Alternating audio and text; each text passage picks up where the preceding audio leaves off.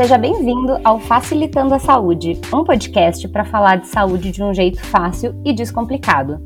Eu sou Ana Cláudia e hoje a gente junta saúde e educação para falar sobre o retorno às aulas presenciais. Tá preparado?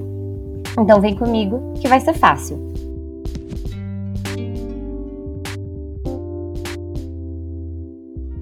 O Brasil é um país continental e um país desse tamanho tem muita desigualdade. A gente fala muito sobre as desigualdades da saúde, sobre as diferenças do funcionamento no SUS nos diferentes lugares do país, mas a mesma desigualdade acontece também na área da educação. A pandemia chegou no Brasil no começo do ano passado e desde então muitas crianças e adolescentes passaram a ter aulas remotas. As atividades são retiradas na escola, enviadas para os grupos e os professores precisaram se desdobrar para criar novas estratégias de educação à distância. Quem tem mais recurso conseguiu se adaptar à tecnologia, mas os estudos apontam que uma em cada três crianças não conseguiam acompanhar as aulas, seja por falta de internet ou por dividir o computador ou o celular entre os membros do núcleo familiar. As famílias tiveram que se adaptar. Muitas mães deixaram seus empregos porque não tinham com quem deixar os seus filhos. A escola é importante para além da função de alfabetizar e educar as nossas crianças. Passado um ano de pandemia, muitos estados e municípios já começam a articular o retorno às aulas presenciais nas escolas públicas e privadas. Mas o debate é polêmico. Eu devo mandar meu filho para a escola? Será que é seguro? Você mandaria sua criança? Ela pode trazer o vírus para casa? Para responder essas perguntas, o Facilitando a Saúde traz duas áreas profissionais envolvidas no debate: saúde e educação. Ana Lúcia e Viviane, sejam bem-vindas ao Facilitando a Saúde. Eu vou começar em ordem alfabética, então vou pedir para a Ana se apresentar primeiro e depois a Vivi, pode ser? Primeiro eu quero agradecer o convite. É sempre bom ter lugar para falar sobre o nosso dia a dia, como que ele acontece de fato na escola. Então eu sou Ana Lúcia, eu sou diretora de Escola de Educação Infantil da Rede Pública de São Bernardo. Né? Trabalho com educação infantil há 30 anos, faço pesquisa na área de educação e trabalho também como professora universitária. A Ana, só, só para deixar claro, a Ana é amiga da minha mãe. Eu já falei da minha mãe aqui, eu sempre falo da Dona Silvia nesse podcast. Um beijo para Dona Silvia. É, e a Ana trabalhou com a minha mãe, assim, né? Mas minha mãe é, dedico aqui esse episódio a ela, porque é um tema que ela me pede, acho que desde que eu comecei esse, esse podcast. E, inclusive, a minha mãe sugeriu convidar também a doutora Viviane, vou chamar só de Viviane também, porque ela super acompanha a Viviane no Instagram e nas lives dela. Então, se apresenta pra gente. Muito obrigada também pelo convite. É, acho muito legal a iniciativa de, estar conscientizando mais sobre esses temas em saúde, principalmente sobre né, esse tema específico que acho que é tão caro para mim. Né? Meu nome é Viviane, eu sou pediatra e pneumologista pediátrica. É, eu tenho mestrado, é, meu mestrado foi inclusive em vírus respiratórios pela Fiocruz, no Rio de Janeiro. E hoje em dia eu, eu atuo em pronto atendimento e em consultório em atendimento de pneumologia. Muito caso de Covid em criança você tem visto, principalmente do, do finalzinho do ano passado para cá? Felizmente, não, tá? Não dá para a gente falar em muito caso de Covid em criança. A gente tem dados aí mostrando que as crianças representam mais ou menos 1% das internações por Covid então, quando a gente fala de casos graves, a gente vê menos ainda as crianças. É, teve uma preocupação, até eu vi bastante fake news sobre esse assunto, que essa nova variante que a gente está é, vendo circular no Brasil agora é, estaria associado a casos maiores, mais casos em crianças e adolescentes, mas felizmente isso não se comprovou, tá? É, achei interessante que o que a gente viu esse ano é, foi um novo aumento esperado de doenças respiratórias na infância, que a gente tem uma sazonalidade, a gente espera que todo ano, ali março, abril, é, maio, às vezes, a gente tem um aumento de doenças respiratórias, isso acontece mesmo todo ano. E ano passado isso não aconteceu, porque eu acho que o isolamento social estava muito maior, principalmente das crianças. E esse ano as pessoas já estavam circulando mais, algumas escolas até chegaram a abrir, depois fecharam de novo, e a gente teve essas doenças respiratórias por outros vírus. E claro que a gente tem que suspeitar de Covid, né? Mas na maioria das crianças que testavam não era por Covid, eram por outros vírus comuns da infância. É, e acho que isso gerou um pouco de preocupação no início, mas felizmente, assim, a gente continua sem ver comparativamente com o que a gente vê em, em número de casos em adultos, a gente vê bem menos casos em crianças. E a Covid nas crianças, ela se manifesta igual nos adultos, assim, com os, os, principais sintomas que a gente já sabe de sintoma respiratório, perda de paladar, de olfato, febre, enfim? Pode ser um pouco diferente na criança, tá? As crianças parecem ter mais casos assintomáticos e mais casos leves. Pode se manifestar assim como um quadro de resfriado, né, de tosse, com ou sem febre, secreção no nariz mas as crianças também apresentam com mais frequência sintomas gastrointestinais, então vômito, diarreia na criança também pode ser sintoma de Covid. Algumas crianças, principalmente crianças pequenas, elas só têm febre sem nenhum outro sintoma, isso também é uma possibilidade. É, e existe uma outra possibilidade ainda, que é uma complicação da Covid em crianças, que é síndrome inflamatória multissistêmica, em que aí a gente tem uma febre mais prolongada, uma criança muito prostrada, com marcadores de inflamação altos, mas que é uma síndrome bem rara, seria assim um caso de exceção, não de regra para a gente esperar. Uma, uma das coisas que, quando a gente olha essa discussão sobre a volta às aulas presenciais, então você até falou que algumas escolas reabriram, né? É, algumas escolas particulares reabriram, e aí fica sempre um grande debate. E aí, assim, como eu sou filha de uma professora, o debate saúde e educação aqui em casa acontece diariamente. Acho que não tem um dia que a gente não fala disso aqui, eu e minha mãe. É, o risco da volta às aulas presenciais é só pela saúde das crianças ou é pela disseminação do vírus? Então, eu quero ouvir primeiro a Vivi falando sobre o risco da saúde e aí a opinião da Ana como professora, como alguém que dirige uma escola. É, existem os dois riscos, tá? Mas aí a gente tem que entender melhor esses riscos. O que a gente tem de informação hoje, aí com um ano mais ou menos de pandemia, é que as crianças parecem transmitir menos o vírus do que os adultos. Saiu inclusive um estudo internacional, mas que foi realizado em Manguinhos, no Rio de Janeiro. A Fiocruz é, é, foi uma das participantes do estudo, saiu esse mês, é, corroborando isso, é, que, que a maioria das crianças que tiveram Covid pegaram Covid de um adulto em casa contaminado e que não geraram casos secundários em casa, não passaram para outros adultos. Mas isso é uma questão de risco, né? A criança ela tem uma chance de transmitir menos, não quer dizer que ela não transmita, né? É uma questão de probabilidade. Então, a gente também sabe que a criança tem um risco menor de ficar grave. Não quer dizer que seja impossível, mas aí nesse risco menor de ficar grave realmente é muito mais significativo. Então, a reabertura da escola, é, ela impõe para a criança em si um risco muito baixo, porque a gente não espera que a criança venha ter um caso grave. Agora, a gente está expondo o profissional de educação e o familiar dessa criança também. Existe uma chance da criança levar o vírus para casa? Existe. O que a ciência está mostrando é que esse risco é muito pequeno, que o risco do adulto trazer o vírus para casa, vindo do trabalho, vindo de outra situação, é muito maior. Então, isso que acho que a gente precisa contemplar tomando essa decisão.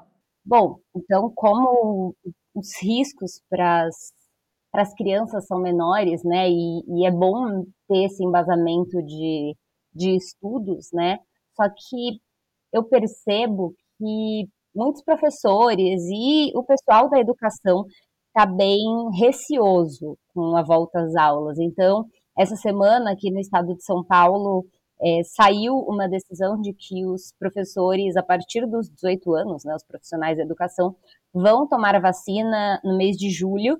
Então, isso já dá um, um respiro, assim, já dá alguma, alguma, algum conforto. Mas eu percebo, assim, pelas falas e, enfim, por muito que eu vejo, que os professores e os diretores estão com muito medo dessa volta às aulas, por uma disseminação do vírus. Aí, Ana, se você puder comentar um pouquinho sobre como que tá isso? Como que você tá lidando com isso? Então, temos mesmo bastante medo, não dá para esconder, né?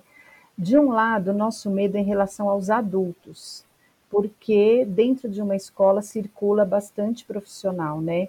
Muitos que vêm de ônibus, né, pegam transporte público lotado, né? É, então, quanto menor a criança, mais adultos na escola. Então, você imagina uma creche, por exemplo, onde tem um berçário, são quatro, cinco profissionais dentro daquele berçário, mais a, a cozinha, os funcionários da limpeza. Então, é um grupo bem grande de, de profissionais. Então, um dos medos é da gente se contaminar entre si, né? Também em relação às famílias, porque no caso de escola pública, por exemplo, que é bem diferente de uma escola particular pequena, né, no caso da educação infantil, que a gente conhece escolas bem pequenas, né, as escolas públicas é, têm muita criança matriculada, então as famílias é, são companheiras, são parceiras, então além dos profissionais da escola, as famílias também são bem presentes dentro da escola. Então, aquele momento de abertura dos portões sempre tem aglomeração. Então, mesmo que a gente vai fazendo um escalonamento, né, para que, que eles não cheguem todos ao mesmo tempo, são adultos fora os profissionais da escola, circulando dentro da escola. E a gente não sabe o nível de cuidado que cada familiar tem, né, mundo afora, né, os cuidados que ele tem é, aos finais de semana, é, no trabalho. Então, de um lado é esse o nosso medo, porque os próprios adultos podem se contaminar. E, e, do outro lado é o da responsabilidade em relação às crianças, no sentido da responsabilização também, porque embora a gente tenha ouvido falar e, e, e a gente sabe que hoje em dia as informações elas chegam muito é, de formas bastante controversas, né? A gente nunca sabe em quem acreditar, é, a falta de confiança mesmo nas informações que a gente recebe. Então, é, tá atento aos sinais da criança, é, ter um pacto com a família muito, muito bem é, seguro de que a família não vai encaminhar a criança para a escola tendo algum sinal, coisa que na prática a gente sabe que não acontece. A criança geralmente, né, como que é o nosso dia a dia, a nossa experiência, né? A criança passa mal à noite, passa mal à tarde, a mãe dá um, uma dipirona, como elas falam, né? dá uma dipirona, febre abaixa e vai para a escola. Aí a criança passa mal na escola. Esse, essa é a nossa experiência. A criança passa mal na escola, quando a gente entra em contato com a família, aí que a família conta, ah, ela não teve bem mesmo, ela teve diarreia. Então, por conta dessa experiência anterior, eu acredito que em relação às crianças, um pouco da insegurança é nesse sentido, da gente é, receber crianças contaminadas, né? Ou não, ou a criança se contaminar fora, ou ela ter outras doenças, porque a gente sabe também que quando a criança pequena entra na escola pela primeira vez, é, ela fica doente várias vezes, né? E a gente também tem uma experiência das pessoas é, culpabilizarem mesmo a escola. Ah, meu filho ficou doente porque foi para a escola. Olha, só para quebrar o gelo, né? Eu lembrei da história do piolho. Então, a gente brinca que na escola a gente tem um, um, um de piolho para cada criança que entra, a gente colocar na cabecinha dela. Porque é um pouco essa a imagem que passa. Meu filho estava bem, ficou doente na escola. E a gente vê toda uma propaganda, uma, uma divulgação eh, nas mídias de que a escola está segura e que todos os profissionais foram treinados. Então, isso aumenta a nossa responsabilidade. Então, acho que o medo vem daí. Entendi. E, e olhando assim para a estrutura, né? Porque a gente vê é, a, a, maior parte das escolas particulares tem feito isso, né? De, de colocar, enfim, de buscar instituições de saúde, hospitais, enfim, para certificar como um lugar seguro, protocolos de segurança. Mas aí, por exemplo, eu vejo algumas escolas municipais, assim, mesmo da minha experiência, né? Como, como eu falei aí a, a, a Ana, antes da gente começar a gravar, estava lembrando de quando eu entrei na faculdade, que foi 2009, né? Então, minha vida inteira andando por escolas nem sempre você tem uma ventilação adequada, nem sempre você tem o espaço ali para colocar todas as, as, as, crianças, enfim, mesmo distantes, né? Mesmo que, enfim, com uma capacidade menor. É, como que você vê hoje a questão da infraestrutura, principalmente para as escolas municipais e estaduais?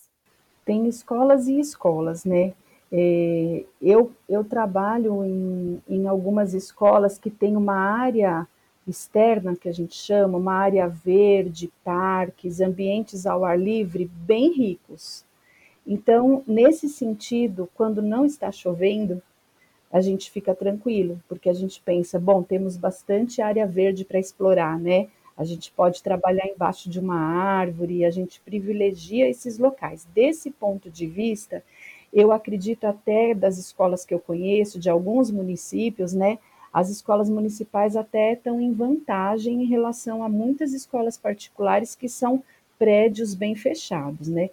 Agora, quando a gente fala da sala de referência, que vai à sala de aula, né? Aí a coisa complica um pouco, porque os prédios são antigos, eles foram feitos em outra concepção, né? E então, quando a gente olha para é, essa realidade, ficamos na dúvida se a ventilação que tem ali é suficiente mesmo, né? É, então, aí complica um pouco, principalmente quando a gente pensa em, em, em chuva, que aí não tem como fazer nada ao ar livre, a gente precisa ficar dentro da sala. E não foi feito reforma, né? A gente tem visto assim pouquíssimas escolas foram readequadas, porque a reforma seria gigantesca se fosse pensar no que dizem os protocolos, né?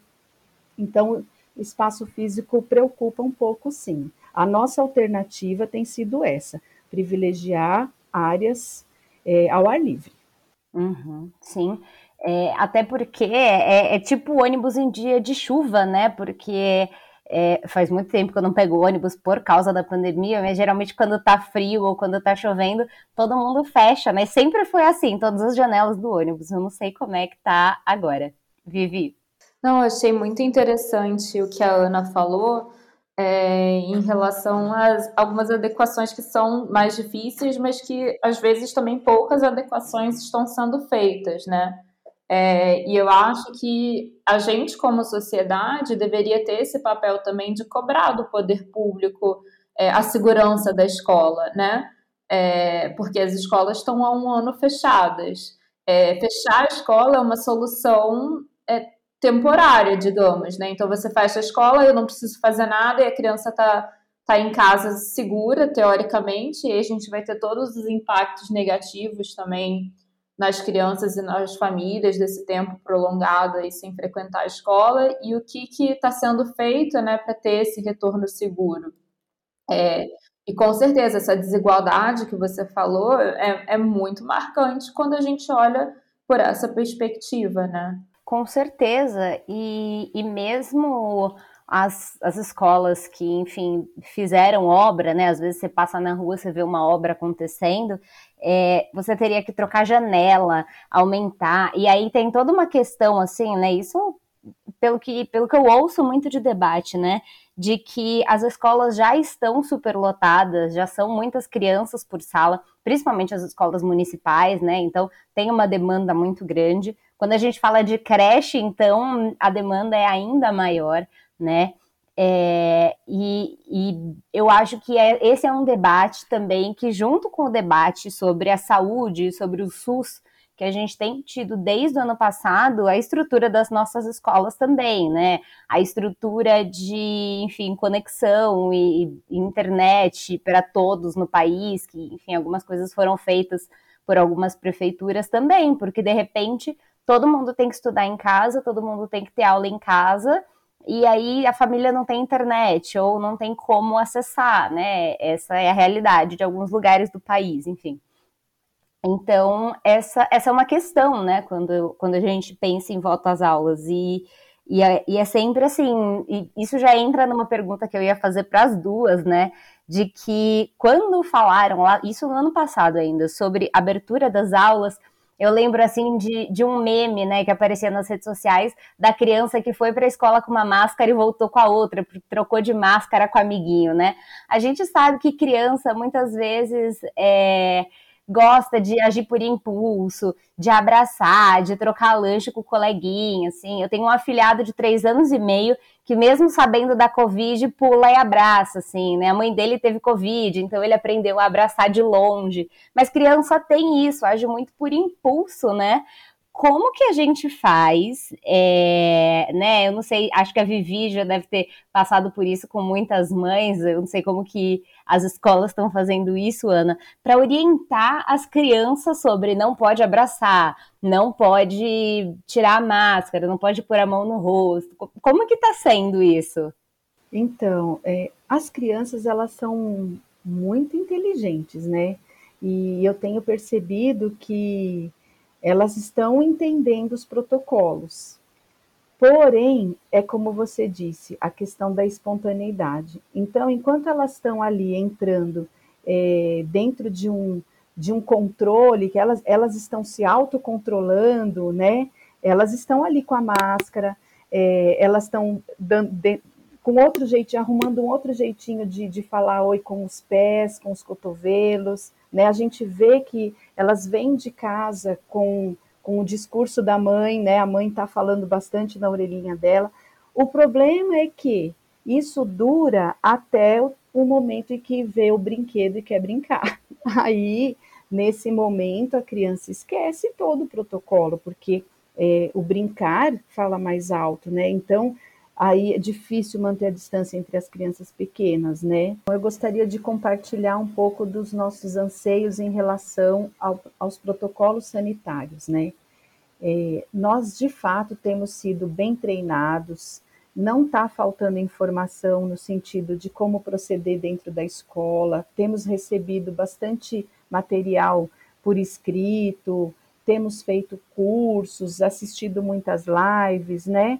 É, acontece que quando a gente vai ler os protocolos sanitários e quando a gente pensa na experiência que a gente tem com a educação infantil, qual é o currículo da educação infantil e como é a vivência da criança naquele espaço escolar, não tem condição, né?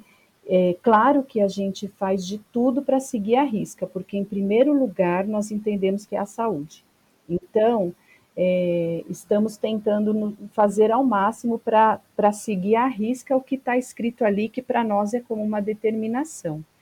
Porém, o que, eu, o que eu sinto falta é de ter maior participação dos profissionais da educação infantil junto com a saúde para poder decidir a viabilidade de algumas coisas que se colocam no protocolo sanitário. Porque o que é nítido, o que, que a gente vê claramente? Que esses protocolos, eles se baseiam na criança maior, na criança do ensino fundamental, do ensino médio, né? Assim, quando a gente vê na própria televisão, né? Uma carteira distante da outra, não existe carteira para educação infantil, né? As crianças brincam no chão, as crianças brincam em tapetes, as crianças brincam na areia do parque, elas leem histórias é, juntinho umas com as outras, nos cantinhos. Então, é, quando a gente vai se deparar com os protocolos sanitários, a gente sempre se pergunta por que ninguém ouve o profissional da educação infantil que está ali. Não é que a gente não quer abrir a escola ou que a gente não quer a criança, não, não entenda a importância da escola para a criança pequena. Nossa, mais do que ninguém, a gente sabe o quanto ela é importante, né? Mas que então a saúde pudesse sentar junto com quem está na escola, para poder pensar, bom, é assim que a gente vive dentro da escola, então o que é possível dentro dessa, dessa vivência? E o que é possível também dentro do nosso currículo de educação, né? Porque temos um currículo que tem princípios, né, que, que, que seguimos, onde, por exemplo, brincar e as interações é o eixo principal. E aí, quando você fala colocar uma criança em cada carteira, né, com distanciamento, pula uma carteira e a outra carteira, isso já não é nem a configuração de uma sala de criança pequena, né? e que cada um tem que ter o seu material. Então, você imagina uma criança do ensino fundamental que tem seu estojo, com seu lápis, a sua canetinha, né? E ele vai com o seu material e ele tem aquele controle sobre aquele material. Como você faz isso numa escola de educação infantil que a criança tem experiências com objetos diferenciados o dia inteiro, né? Circula o tempo todo, mexe com várias coisas e cada um com o seu brinquedinho. Não pode, é isso que está no protocolo, tá? Eu estou repetindo o protocolo que nós temos que seguir.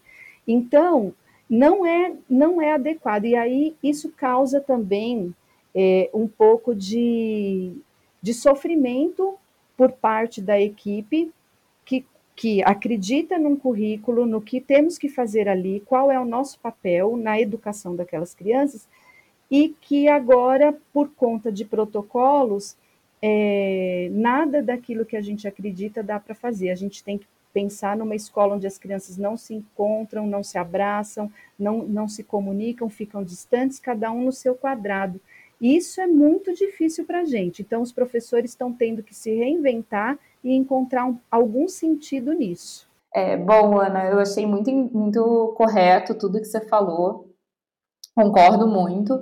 É, inclusive, o protocolo do CDC europeu, ele coloca que a gente não pode esperar que uma criança menor que seis anos fique de máscara o tempo todo na escola. Que a criança vai tirar a máscara, é, é impulsiva, ela não vai ficar com a máscara bem adaptada, vai ter hora que vai estar com a máscara embaixo do nariz, vai tirar a máscara, vai esquecer de botar de volta. E a gente tem que assumir que isso vai acontecer. Então, realmente, eu acho que os protocolos eles têm que ser adaptados para as diferentes faixas etárias, né? É, a gente tem que tem esse respaldo de saber que as crianças menores aparentemente são as que transmitem menos o vírus, mas eu acho que o maior cuidado que a gente consegue ter realmente com crianças pequenas é em relação à ventilação, tentar otimizar espaços abertos e distanciar quando possível as crianças, que nem sempre vai ser possível, e redução, principalmente redução do número de crianças dentro das, das turmas, né? Porque assim você está diminuindo os contatos cruzados entre essas crianças. E uma coisa que foi muito proposta também internacionalmente é você tentar criar espécies de bolhas né, dentro das escolas. Então, é, das crianças não trocarem de turma ou não terem espaço de, de recreio, de lazer com crianças de muitas outras turmas, de você manter, tudo bem, essa criança vai ter um contato desprotegido com essas outras crianças, mas só essas. E assim você consegue bloquear mais rapidamente é, transmissão se alguma dessas crianças apresentar algum sintoma, né? Mas com certeza, é aquilo que a gente falou também mais cedo, risco zero não existe, né? Tudo é uma questão de você avaliar risco-benefício e probabilidade.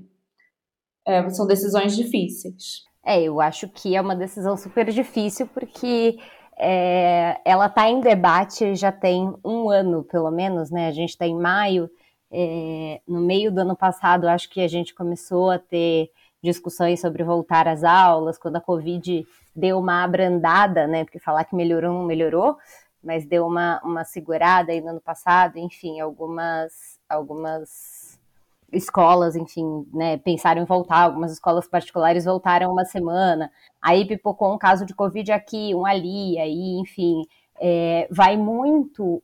Essa, essa é uma percepção que eu tenho, né? Vendo redes sociais e, enfim, todas as, as fake news. Inclusive, aproveito para lembrar que existe um episódio sobre fake news da Covid gravado com o Lucas Possebon, que é amigo da Viviane, que tá muito bom. Se você não ouviu, vai lá ouvir.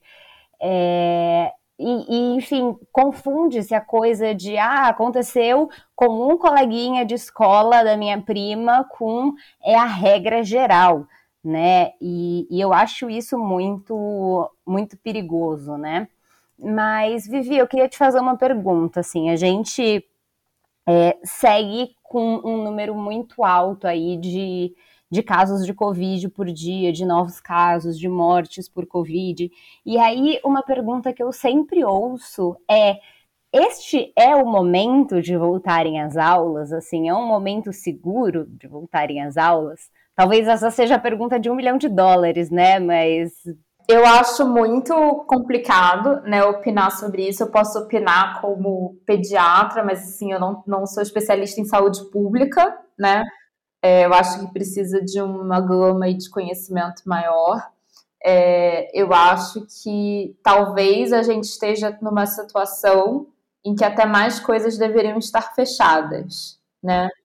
A gente teve é, um momento muito preocupante aqui em São Paulo da pandemia há pouco tempo atrás. É, a situação deu uma melhorada, mas essa semana a gente já está vendo uma piora novamente aí dos números, então realmente não sei para onde essa situação vai andar. O que a gente sabe é que o risco na escola ele reflete o risco na comunidade né? Ele é menor a princípio do que em várias outras situações sociais, mas ele quanto mais vírus você tiver circulando na comunidade, maior a chance de você ter o vírus circulando na escola.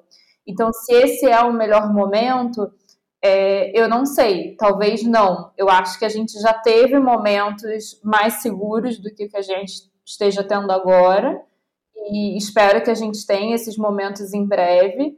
É, mas eu acho que a gente tem que refletir sobre isso como sociedade mesmo, porque a gente tem que entender o que, que a gente está priorizando na nossa sociedade, que a gente está abrindo é, questões de comércio, lazer, shopping, restaurante, e a escola está fechada. Não acho que tem que abrir a escola porque tudo está aberto, mas a gente tem que refletir o que, que a gente vai abrir, porque isso impacta na circulação do vírus também, né? E, ao meu ver, a meta deveria ser: vamos controlar a, a circulação do vírus para as escolas poderem abrir com segurança, porque as crianças estão sofrendo muito. Eu percebo assim que existe uma questão muito muito forte de pressão dos dos, enfim, do, dos comerciantes, e eu realmente entendo os comerciantes, tenho empatia por quem tem um negócio, quem tem um restaurante, quem tem um bar e, e vive disso, né? Essa é a renda, ou quem tem uma lojinha no bairro. É, mas, e eu acho importante, porque você vê as crianças, eu vou até pedir para Ana falar um pouco disso, que não estão desenvolvendo o tanto quanto deveriam estar desenvolvendo por não ter contato com outra criança, né? Ou, enfim, quando tem contato com outra criança, parece que assim, o, o mundo vai acabar naquele momento para ela. E aí tem a coisa de, de abraça e pega, e, e toda aquela coisa de, de, de contato que a gente estava falando, né? É, mas, mas eu, eu, Ana Cláudia, é, eu ia falar pessoa física, mas aqui no Facilitando eu não sou pessoa física, né? Eu, enfim, eu é, falo em nome do, do, podcast. Eu concordo que não devia estar tá abrindo, enfim, bares e restaurantes. É, novamente entendo, mas é, para mim, a educação é muito importante. E eu fico pensando no quanto que talvez essas crianças, que são essa geração Covid, né, que enfim, então aí nos seus primeiros anos na alfabetização, como que elas vão estar no futuro, né? Acredito que até alguém deva estar fazendo um estudo longitudinal aí ao longo dos anos sobre isso, para ver como que vai ser o desenvolvimento dessas crianças. É, eu só faria um adendo que, assim, concordo com o que você falou, entendo a pressão, né? entendo que é também depender é, dessa renda para viver, mas a gente sabe que existe, existe esse grupo, existe um lobby, né, fazendo essa pressão. E alguém tem que ser o lobby das crianças também, né? Alguém tem que falar pela criança. E eu acho que os profissionais de educação e os profissionais de saúde infantil, nós temos que ser esse lobby, né? Nós temos que estar tá trazendo essa questão de a escola, quando é que a escola vai abrir, como é que vocês vão garantir essa segurança. Bom, eu concordo com tudo que vocês falaram. E, e eu acho que, que a nossa sociedade, né, a sociedade brasileira, precisa urgentemente refletir seus valores, né? É, realmente pensando na, na, vulnerabilidade das crianças, né, pensando nesse país desigual, pensando que nem todas as crianças estão em casa numa situação confortável, né, aprendendo, tendo alguém ali para fazer a mediação dela, apresentando o, o mundo para essa criança, né, que é esse nosso papel de adulto, é, se a escola, assim como a saúde, ela é fundamental, eu também me pergunto todos os dias por que, que tudo está aberto. Então, assim, a nossa sociedade escolheu né, manter comércio e não dá tanta, tanto valor para as crianças. Agora, onde é que o calo aperta, né? Aí vamos pensar nas crianças pequenas. É, muitas vezes essa vontade louca de mandar as crianças para a escola está associada porque a mãe tem que trabalhar. Antes é sobrevivência, depois é se as crianças estão aprendendo e se desenvolvendo. Então, isso é muito sério, não é? Porque, e ainda mais a gente sabendo que se a gente tivesse uma política pública de controle dessa pandemia, a gente podia ter saído mais rápido disso, né? As escolas poderiam estar abertas com todas as crianças lá dentro. Então, eu, eu ouço muito isso, né? Por que, que a escola está fechada se o shopping está aberto? E eu sempre faço a pergunta ao contrário: por que, que o shopping está aberto? Ele precisaria estar tá fechado para a escola estar tá aberta, né? Então, o que, que a gente quer? E aí a gente sabe que é uma questão da política pública, né? É, mas eu queria também falar que, além, além de, de tudo isso, da, da uma questão de escolha dessa sociedade, né? E a gente está vendo que o maior bem, que é a saúde e a educação, que a vida inteira a gente lutou para ser valorizada e agora as pessoas talvez comecem a entender por quê, né? Dessa, dessa luta toda eu acredito nisso, que se a gente quer que, esse, que as crianças voltem para a escola e que elas estão perdendo muito, o resto tem que parar. Hoje, né? Porque a gente sabe que cada, cada semana é um cenário. E só para terminar, é, também um pouco da nossa insegurança, eu me pergunto, lá no começo do ano passado, quando a Itália começou a ter um número de 300, 350 mortos por dia, nós entramos em pânico, e agora a gente está com a média móvel de 1.900 e abre tudo, abre tudo, abre tudo, né? Então, é, isso também é, é, faz a gente pensar, meu Deus, mas o que está acontecendo com essa sociedade, né? A questão da quantidade de criança também é um ponto, porque assim, se a gente pensa que a escola, assim como a saúde, é prioridade, são todas as crianças dentro da escola. E aí o que, que a gente vê hoje, né? Por conta dessa situação eh, grave de pandemia, para poder atender as crianças nas escolas que estão que tem um número de crianças matriculadas enormes, né? Eh, nós temos que atender pequenos grupos. Mas quando eu atendo um pequeno grupo, o outro grupo não está na escola, né? Então, na situação, só para exemplificar, hoje, como que está onde eu trabalho? Cada criança vai uma vez na semana na escola. E aí os outros quatro dias, né? Então, a professora precisa se desdobrar entre atender aquele que está ali naquele dia e pensar de, de não perder de vista o que está acontecendo com aquele outro nos outros quatro dias, que está em casa, então, o que uma criança indo na escola uma vez por semana, nessas condições, com todas essas limitações, né? O quanto ela está ganhando em relação ao quanto ela poderia ganhar, né? Se ela tivesse uma, um outro formato garantido de educação para ela, né? Se ela fosse realmente a prioridade. Então, é, isso eu me pergunto também.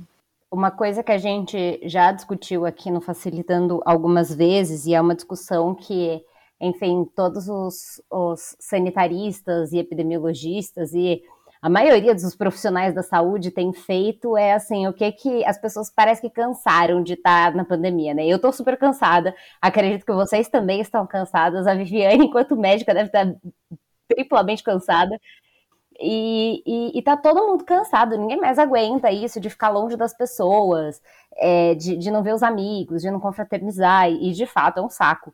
Mas é, a CPI da Covid, inclusive, está acontecendo aí atualmente para entender sobre a negligência, né? A gente não pode fazer nada pelo que já passou, porém, a gente pode começar a partir de agora, né? E, e aí, assim, é, eu queria, né, a gente já falou sobre as medidas de distanciamento, né, que, enfim, o, os protocolos. Tem algo mais que a gente pode falar para as crianças, transformar isso em um momento lúdico? Não sei se, se dá para a gente. É, assim, não querendo romantizar a pandemia, porque não é isso, mas como que a gente conscientiza a criança de que, por exemplo, mesmo quando ela está muito alegre, muito feliz, ela não pode trocar o brinquedo com o amiguinho, ou não pode dar um abraço no amiguinho? Bom, a gente conversa com as crianças o tempo todo, mas o lado bom da história, né? É, quando as crianças voltaram para a escola, a escola fez começou a ter vida novamente, né? Também tem um pouco disso. Nós somos profissionais que trabalhamos com as crianças, então eu acho incrível quando a gente ouve as pessoas falando que os professores não querem saber das crianças, querem não querem que abra a escola porque né? Nós queremos as crianças dentro da escola, só que a gente quer elas com segurança. Então, eu vou dizer para você, né, querendo falar de um lado bom, no primeiro dia, quando as crianças voltaram, não teve quem não se emocionou, porque a criança é vida, né? E, e, uma coisa muito interessante, eles estão antenados com o que está acontecendo, né? Eles são pequenininhos, mas eles sabem o que está acontecendo, eles fazem parte desse mundo, né? Então eles conversam com a gente eles conversam sobre as coisas, eles perguntam sobre as coisas, né? O que é muito triste é o distanciamento mesmo, de ele querer brincar com o coleguinha, mas ter que ficar se controlando. Esse controle é triste, porque as crianças entravam abraçadas. Eles esperavam um amiguinho no portão para entrar de mão dada, né? Então, é, é uma realidade que, ao mesmo tempo, a gente fica emocionado de ver a criança na escola, a gente também fica profundamente triste de ver o tanto que eles estão sendo limitados, mas que, como são muito capazes, estão aprendendo a lidar com isso também, né? As crianças são maravilhosas. E Viviane, deixa eu te fazer uma pergunta. Quando que, eu não vou falar eu mãe, porque eu não sou mãe, né? Mas quando que, enfim, os familiares é, não devem mandar a criança para a escola? Então, por exemplo, a Ana comentou, né? É muito comum isso. A criança passou mal, mas aí acha que, ah, sei lá, é uma virose, é um bichinho qualquer e manda para a escola, né? Em um momento de pandemia, é, acho que isso fica um pouco mais delicado. Então, quando não mandar a criança para a escola? Eu ri muito quando a Ana falou isso, porque essa é exatamente minha vivência como pediatra também é, receber a ligação à tarde da mãe que teve que buscar a criança na escola porque estava com febre, me contando que teve febre de madrugada e ela medicou, de manhã acordou sem febre, claro, estava medicada, e aí foi para a escola e a febre voltou. É, e é isso, exatamente essa questão que a Ana falou. A mãe precisa ir trabalhar e, e manda a criança para a escola esperando pelo melhor, né? É, mas isso de jeito nenhum pode acontecer nesse momento. Eu acho que com certeza a gente precisa martelar muito nessa tecla. Que a criança com qualquer sintoma, ela não pode ir para a escola. A gente viu já que os quadros de Covid em criança podem ser muito variados. Então, se ela tem diarreia, se ela tem vômito, se ela tem tosse, se ela tem nariz entupido, se ela tem febre, ela precisa ficar em casa. Não dá para contar que esse nariz entupido é uma alergia, não dá para contar que isso é só um resfriadinho. Essa criança ela precisa ficar afastada. É, e eu acho que outra consideração que a gente precisa ter também é sobre crianças que moram com pessoas que são grupos de risco, né? Porque a gente sabe que a chance da criança trazer o vírus para dentro de casa é menor do que, do, do que do adulto trazer o vírus para dentro de casa. Mas se tem alguém que seja grupo de risco dentro de casa, esse risco ele sempre a gente tem que tolerar um risco cada vez menor, né? Então, é, talvez essas crianças se beneficiariam de ficar mais tempo ainda num, num modo à distância para tentar preservar esses familiares, se, se for necessário. É, e pensando, eu estava, tava, antes de, de começar aqui, estava conversando com, com a minha mãe, que é professora, sobre, sobre isso. E aí ela tocou num ponto que eu acho que a Ana vai entender bem, porque além dela ser professora, é lugar de fala dela, que são das crianças com necessidades especiais ou com algum tipo de transtorno que não conseguem ficar com a máscara. Assim, estar presencial é muito importante para essas crianças. Muitas delas, às vezes, têm um cuidador ali, mesmo nas escolas municipais como lidar com esse momento, assim. Então, é, a Vivi comentou que tem alguns protocolos que falam das crianças não usarem as máscaras, né, é, até uma certa idade. É, aqui no Brasil, acho que as crianças estão usando máscara a partir de três anos, não sei, elas. Dois, dois anos, exatamente. Dois anos a criança mal sabe falar, às vezes já está de máscara. É, é eu fico pensando assim, e a mãe de uma criança que tem necessidades especiais, enfim, uma, uma criança com algum tipo de deficiência, já tem toda uma, uma questão de, é, é enfim, trabalho, conciliar as, as questões com, com essa criança. Então, é, e, inclusive, as pessoas com deficiências e necessidades especiais foram incluídas na vacinação, no, no protocolo, né, enfim, a partir dos 18 anos. É, como, como a gente vê essa questão, assim, como que vocês veem Bom, eu eh, no nosso protocolo, essas crianças não precisam usar máscara se não conseguirem. Isso não pode ser um impeditivo de ir para a escola, né? Então, o que a gente tem, tem conversado bastante com a equipe escolar, né, e com as famílias, é que assim, é, nós adultos vamos estar protegidos com a máscara e acreditamos que se a gente também, se a gente está protegido, a gente também um pouquinho está protegendo a criança, né? A gente que está muito perto, tem criança que precisa de cuidados, por exemplo, trocar fralda, precisa pegar no colo, né? Crianças que a gente tem que tirar às vezes da cadeira de roda, tal. É, então, a gente está concentrando a nossa atenção na higienização do adulto, lavar várias vezes a mão. Algumas crianças, por exemplo, babam, né? Isso é comum. Então, assim, o que a gente tem falado é para redobrar a atenção em relação a estar tá sempre lavando as mãos, uso de avental, né? Trocar esse avental com, né, constantemente, sempre que for possível. Então, mas isso não pode impedir as crianças de irem para a escola, né? Porque realmente muitos deles não conseguem usar até porque isso vai contra a política de inclusão, né? A gente fala sobre um ambiente escolar inclusivo, e aí se a gente tira essas crianças da escola pela necessidade de, especial dela, a gente está indo contra a política de inclusão. Não, eu concordo, eu não sabia qual era o protocolo, mas eu diria que eu sugeriria isso, né? Se coubesse a mim, porque realmente é o mais lógico é, até como a gente falou, a gente sabe que o uso de máscara por todas as crianças não vai ser perfeito, por mais que a gente exija e encoraje. Então, também concordo, não pode ser um limitante para o processo dessa criança de forma nenhuma. É, Vivi, eu sei que você é pediatra, mas, é, enfim, como médica, além da vacina, os professores têm que ter algum cuidado além daqueles que a gente conhece, principalmente em relação às crianças? Não, é, os cuidados são os que a Ana já, já lembrou aqui de lavagem das mãos exaustivamente, né? Então, essa questão do acesso ao álcool gel, acesso ao banheiro para lavar as mãos, tanto para os professores quanto as crianças, é, tem sido bem reforçado.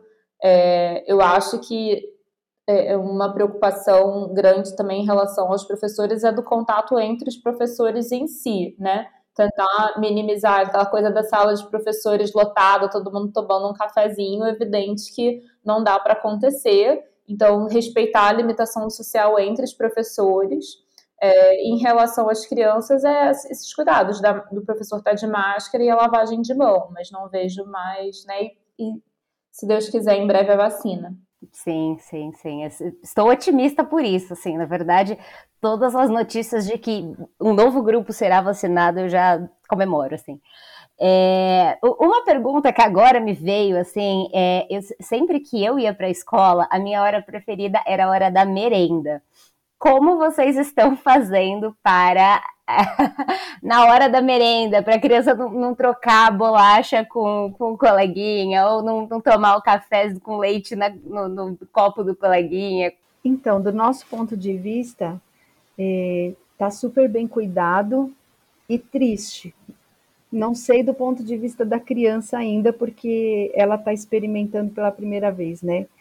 É, pelo protocolo, nós estamos colocando uma criança em cada mesa, então as crianças não sentam nem na mesma mesa. Né? Para vocês terem uma ideia, a mesa nossa é de ou quatro crianças ou seis, né? Educação infantil são grupinhos, né? Então, nem nessa mesa de seis crianças a gente não está colocando. Então, uma criança em cada mesa, só a cozinheira é, manipula os alimentos, então ela, ela entrega diretamente para aquela criança, né? É, a criança tira a máscara para comer, coloca dentro do. embrulha num papel toalha, né? Come ali na sua mesa. Então não tem troca de jeito nenhum, até por conta de não sentar junto. Por que, que a gente acha isso triste? Porque, como eu disse, isso esbarra no nosso currículo.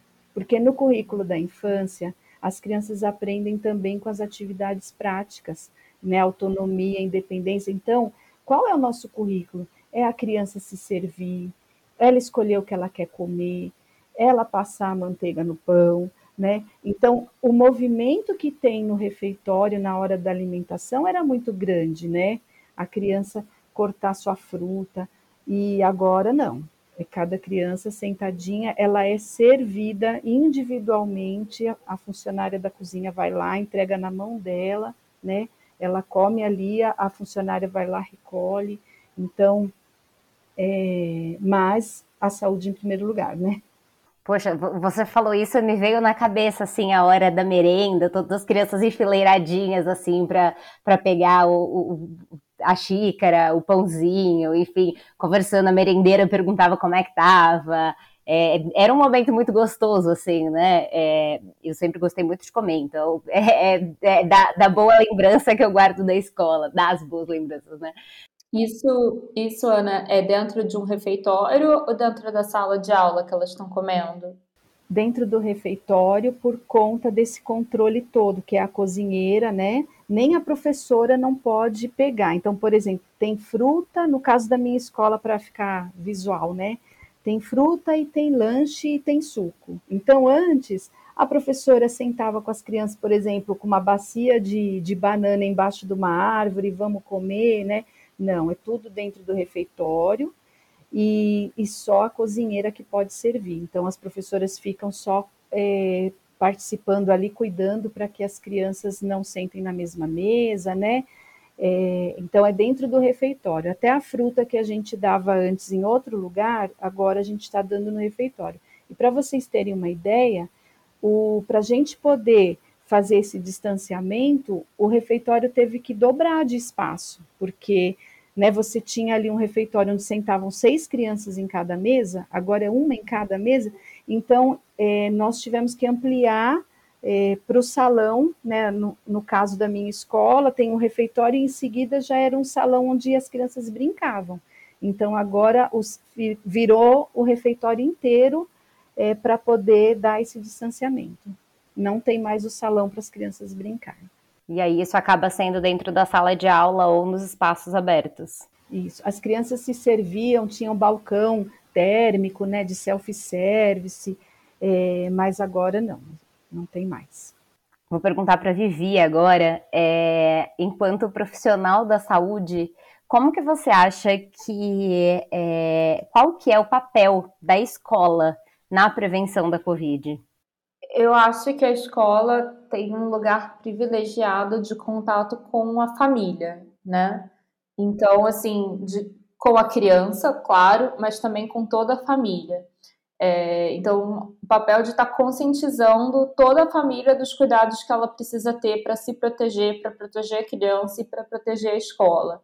Né? Que a escola está tentando fazer a sua parte nessa, nessa segurança, né? protegendo a família da parte dela, mas que também precisa contar com a família de se proteger. Então, dos cuidados que, que é preciso tomar em casa, e ao sair de casa para manter toda a comunidade da escola protegida.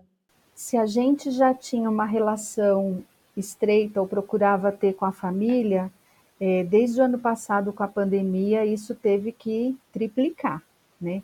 Se alguma escola ainda mantinha um certo distanciamento, é, não dá mais, né? Nosso papel agora de compartilhar a educação e a saúde dessas crianças em parceria com a família, ficou ainda maior. Então, é, o contato com a família é constante, mais do que até com as crianças, eu diria, né? Porque agora nós contamos com esse adulto que vai fazer a mediação com a criança e, e a aprendizagem na casa dele. Então, então A prevenção também é muita conversa, então a gente procura, assim, tentar é, usar linguagens variadas para atingir todo o público. Então, por exemplo, mandamos um bilhete escrito, né, bem é, com texto, gravamos um vídeo também, né, mandamos mensagens curtas, tipo cartazinhos pelo WhatsApp. A gente vai sentindo assim, é, dependendo da família, pega mais rápido uma mensagem curta, precisa falar, então a gente chama no Meet,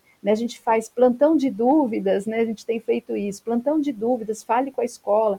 Então a, a gente joga um link lá, a mãe pode entrar e perguntar o que ela quiser. Então, o que nós temos feito é tentar estreitar ainda mais os laços com essa família, com informações e, e, usando recursos variados, porque cada família tem um recurso e acessa né, a informação é, de uma forma diferente da outra. Então, é isso que a gente tem feito.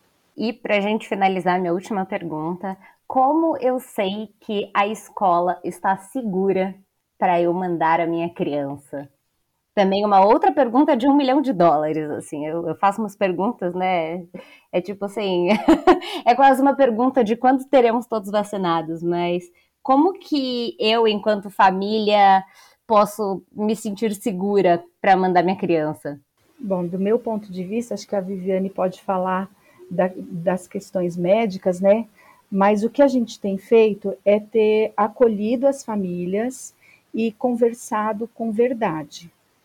Eu acho que a segurança ela tem que vir da verdade. Então, por exemplo, nós mostramos para a família quais são os nossos protocolos. Convidamos, se quiser, ontem, por exemplo, uma mãe a, a criança iria para a escola hoje. A mãe estava muito insegura. Ontem ela foi lá na escola. Posso ver? Pode, né? Também mostrando nossas dificuldades, né? Porque eu acho que um ponto também que a, a sociedade precisa saber é, é em relação, além da estrutura física, também de profissionais. Né? Para vocês terem uma ideia, tem escola que está com um, dois funcionários da limpeza, né? Porque durante esse ano inteiro, eu, eu, vejo assim um debate caloroso, abre escola, fecha escola, todo mundo com essa energia sobre esse debate, mas ninguém parou para fazer planejamento, que eu acho que é, é, eu como educadora, né, planejamento é tudo. Então, assim, é, não foi feito concurso nesse período para aumentar quadro de funcionário. Quando é empresa contratada, não, não, não ampliaram o contrato da limpeza. Então, assim, eu acho que para a família se sentir segura, nós da escola temos que, que falar com verdade, mostrar. O, e, e falar com verdade não é queixa, ficar se queixando para a família. É dizer, queremos receber sua criança na escola, nós estamos fazendo o nosso melhor, né? Como gostaríamos que fizesse com o nosso filho. Então, entra aqui, vamos ver.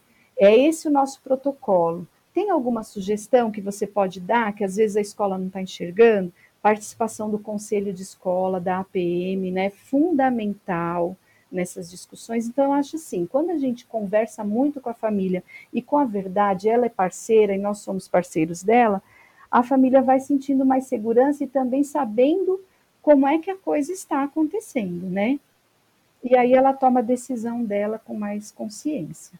Bom, eu acho que é, a gente tem que ter uma adequação das nossas expectativas, em primeiro lugar. Porque 100% seguro só se você se trancar em casa até a população inteira estar vacinada. Né? E a gente está vivendo um momento de muito medo.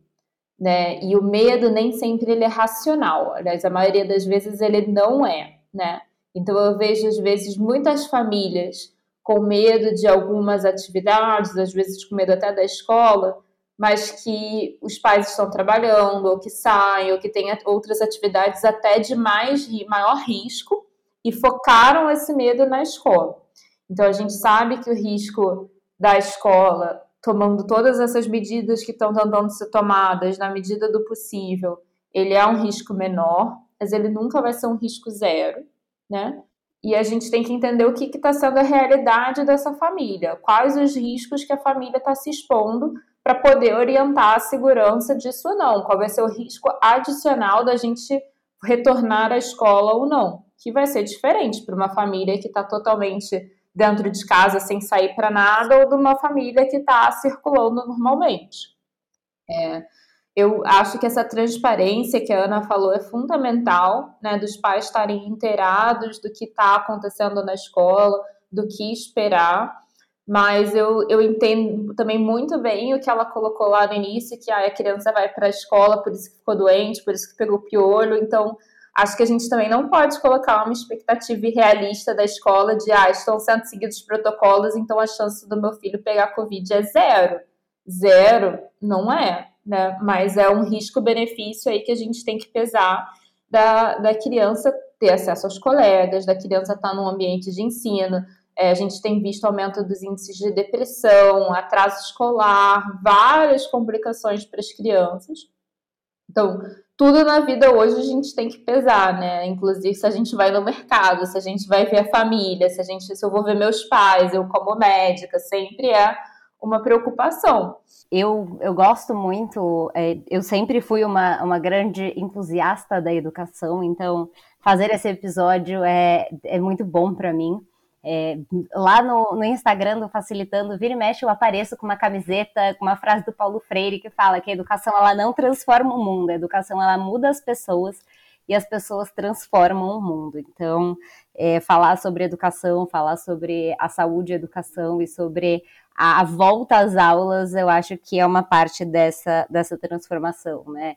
É, conscientizar as crianças e as famílias sobre a necessidade da vacina, sobre a necessidade dos cuidados, sobre a necessidade, enfim, de, de tudo isso que a gente falou hoje é, é responsabilidade da sociedade, né? Mas acho que tanto escola quanto saúde tem, tem muito isso muito forte, né? Queria muito agradecer vocês duas é, pela participação e deixar o microfone aberto se vocês quiserem falar alguma coisa. É, enfim, para quem está ouvindo a gente, fiquem à vontade, o espaço é de vocês. Ah, eu só tenho a agradecer. Obrigada. Adorei também, aprendi muito com a Viviane. Vou chegar na escola amanhã e vou falar, gente, olha o que eu mais aprendi aqui. muito bom. Eu também aprendi muito com a Ana, muito legal ter essa outra visão de quem está lá na prática mesmo, né? E espero que a gente possa ter todas as crianças de volta com segurança dentro das escolas em breve e que a gente possa estar tá lutando juntos para que isso seja uma realidade. Exatamente.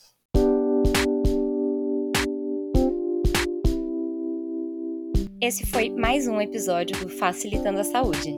Eu tenho certeza que ele te ajudou a descomplicar algum tema ou então a aprender sobre alguma coisa que você nem sabia que era complicado. Toda sexta-feira a gente volta, trazendo conteúdos de qualidade para facilitar a sua relação com a sua saúde e também com a doença no momento em que ela aparecer. Você pode falar com a gente através dos endereços que estão aqui na descrição do episódio. Facilitando a Saúde, um podcast para falar de saúde de um jeito fácil e descomplicado. Tá preparado? Então vem comigo que vai ser fácil.